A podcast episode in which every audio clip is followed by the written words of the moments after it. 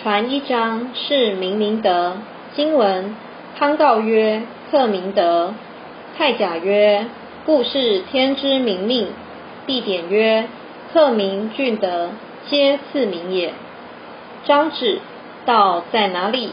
道在日常生活中。修道并不是在改变自己的轮廓，因为这是天生自然的。修道是在能够发露蕴藏在自己内心深处来自无极的灵光，这就是明明德。如何克明德？首先要肯定自信。一个人没有肯定自信的话，不能发露自信的光芒。儒家的经典属于谏言，必须从日常生活中得到体验、正验。在日常生活中能够实行，所以孔子的思想是庸德、庸言、庸行，因为非常的平常，才适合白羊应运在家修。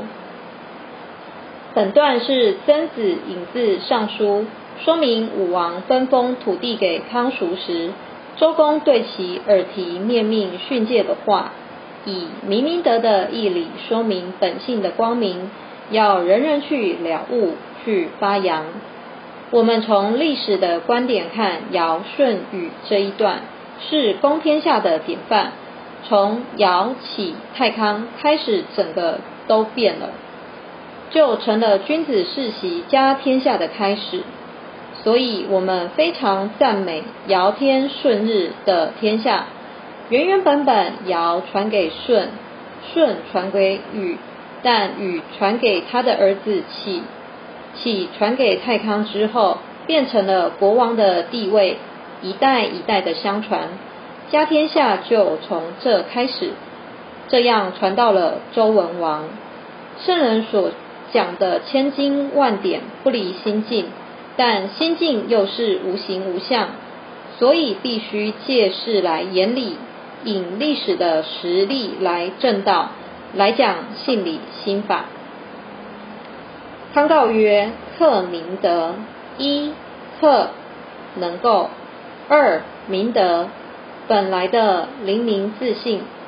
尚书、周书、康告有有言：要明其明德，要修明自己，先要克己复礼，控制自己之物欲，如佛之五戒。”杀盗淫妄酒，克尽私欲，同时守住性中本有之五常：仁、义、礼、智、信。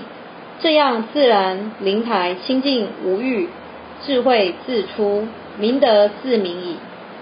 克明德就是尽自己自信中的三纲五常，要以德化民。因为道在低处，自信在很低的地方，所以能够克明德，能够明白有自信的人一定是非常的慈悲。康道所说的这段话是肯定自信，让我们开始入德之门。大学之道在明明德，自信明不明？要明心，可也不容易，先得将心里清一清。清了才会明。老前人说，小时候看到家里种田，将田中的杂草拔除了，秧苗才会长得好。每个人的心中是否都有一亩田？心田要去杂无枝草，道心才会生出来。而心中这亩良田都要培养好了，存心养性，不乱动，清清静静。无为而作，才是真正修行。所谓克明德，就是尽其明德之能事，求名师指授心源，率性修行，实践五常之德，勤修不错，则必能够恢复本性之光明。太甲曰：故事天之明命。一太甲，尚书商书太甲，是商朝。贤相伊尹告诫其孙太甲之言。二故时常去注意天之明命，就是上天所赋予我们的光明德性，亦就是良知良能也。尚书商书太甲说，时时要去留心注意上天所赋予我们的光明德性，要时时去注意审查自己的言行举止是否率性而行，是否行为有所偏差，是否遵行天理良心。太甲为商汤之孙，太丁之子，太丁早亡。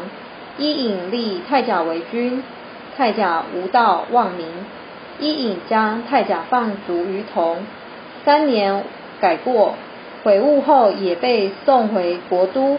伊尹告诫太甲曰：“先王故事，天之明命，天之明命，天以大自然无极的真理，复在人生为性。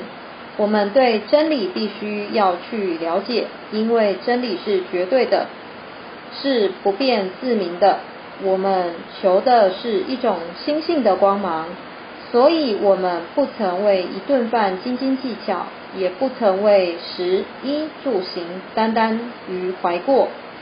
所以天之明命，上天赋予我们的是金钱都买不到的自信，要珍惜它，时时刻刻的去抓紧它，这是天之明命，故在人生中为幸。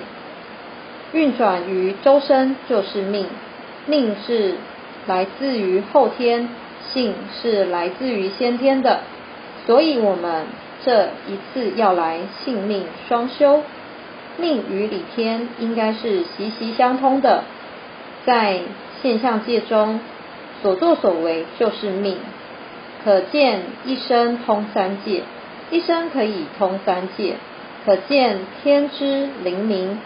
时时照我身，人之一举一动，天地知。可见一念善，天地必知之；一念恶，天地亦必晓之。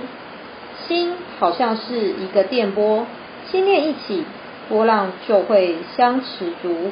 所以乾坤虽大，请客到。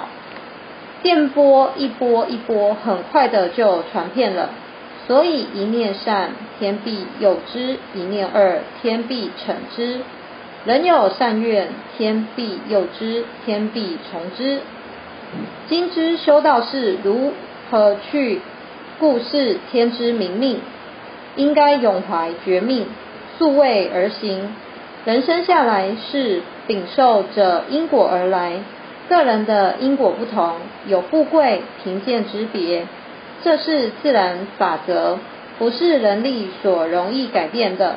所以，富富贵行乎富贵，这种人可以济世也；素贫贱行乎贫贱，这种人可以安命也。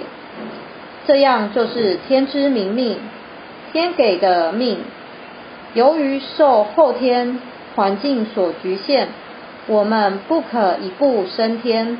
素富贵行乎富贵以济世，所以再多的财富，天赋于人以济众人之困，天充于人以启众人之余。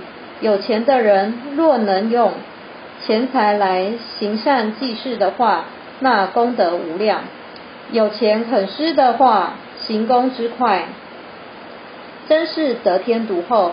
因为再多的财富都没有带走，这样叫做。故是天之明命，天给我的明命，因为被环境所限，我来安命。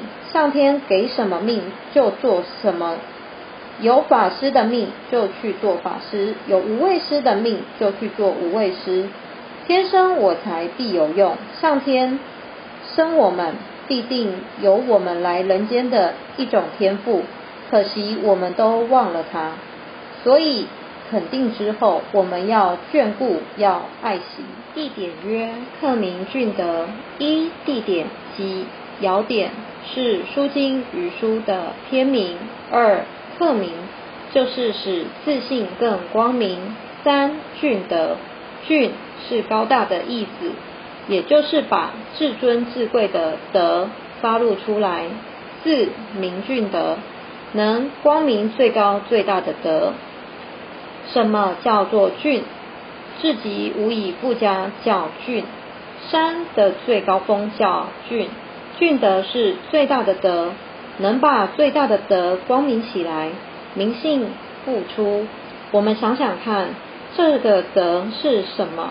是道的本体。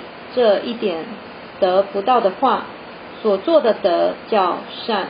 勉勉强强说，只是德的一个皮毛。孝悌忠信礼义廉耻，八德全部都能做到的话，实际上说世界上还没有能做到八德之一，如做个孝子或做个忠臣，就已是凤毛麟角了。完成了孝，完成了忠，在德之中只是几分之几而已。仁义礼智叫做四端。中心叫做性，用性来统其四端，用性统其人，可以把人发扬出去。四端中间必须用道来统。四端的力量在哪里呢？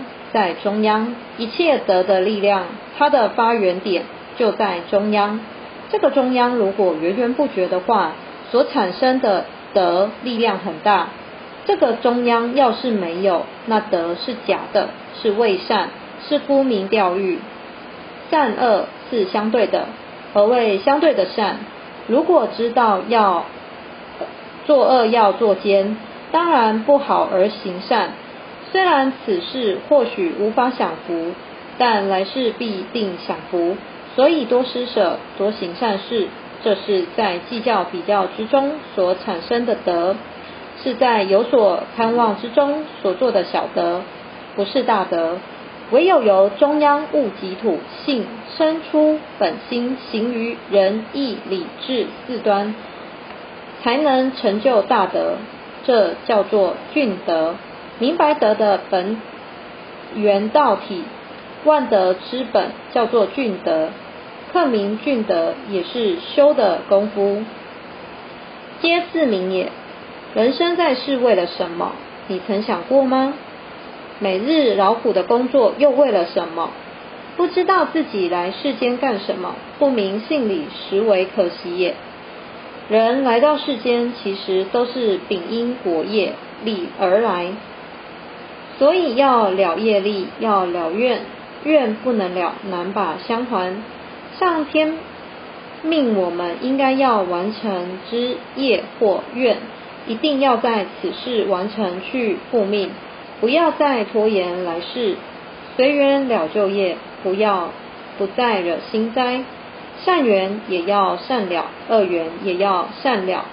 所以做人要学，才能了解，才不会受物欲蒙蔽而不醒，迷惑在物里，被物所转，皆自明也。为必须各自努力于自身。欲着力处，别人是帮不上忙的。正所谓众生自度，佛不能度也。其宋朝时，有位叫做涂灵玉的出家师傅，曾写了一首开悟诗：我有明珠一颗，久被尘劳关锁。今朝沉净光生，照破山河万朵。有人解释明珠，认为是如来法记中有一颗明珠；有的说心中藏着明珠，叫做心珠；也有人说海洋中的梨龙龙象下有颗夜明珠。此外，《法华经》里又有则故事说，一位长者在出远门之前，怕将来孩子受苦。于是，在衣服内缝了一颗无价宝珠等等，众说纷纭。现在有位具知名度的法师解释说，这明珠都是指佛性，可称为智慧之光，是慈悲功德的累积，是本来即有，而不是谁给的。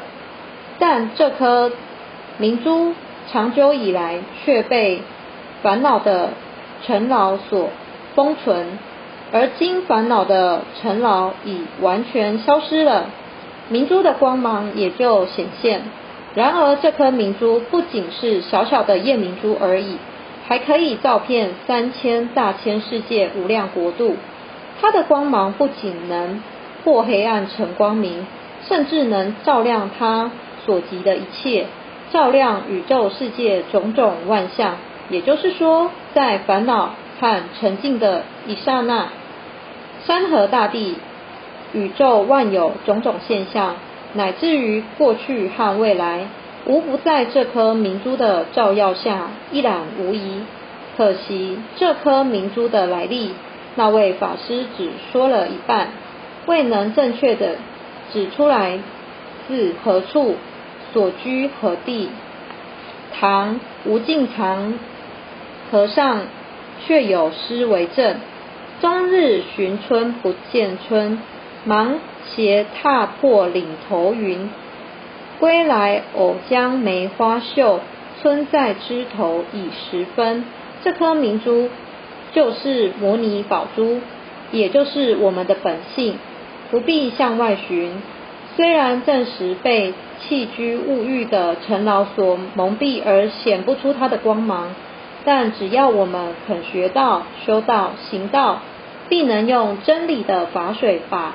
宝珠的污染洗净，重现出光华，也就是一灯能除千年暗，一智可破万年愚。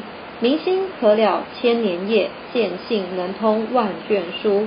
故学之大化圣贤可从而治，凡夫俗子也可变为君子。若不学，则狂妄鬼情，亦可从而致永受。轮回之苦，所以若能了解人生的真谛，依照以上的方法来克服己性，皆可恢复本性之光明也。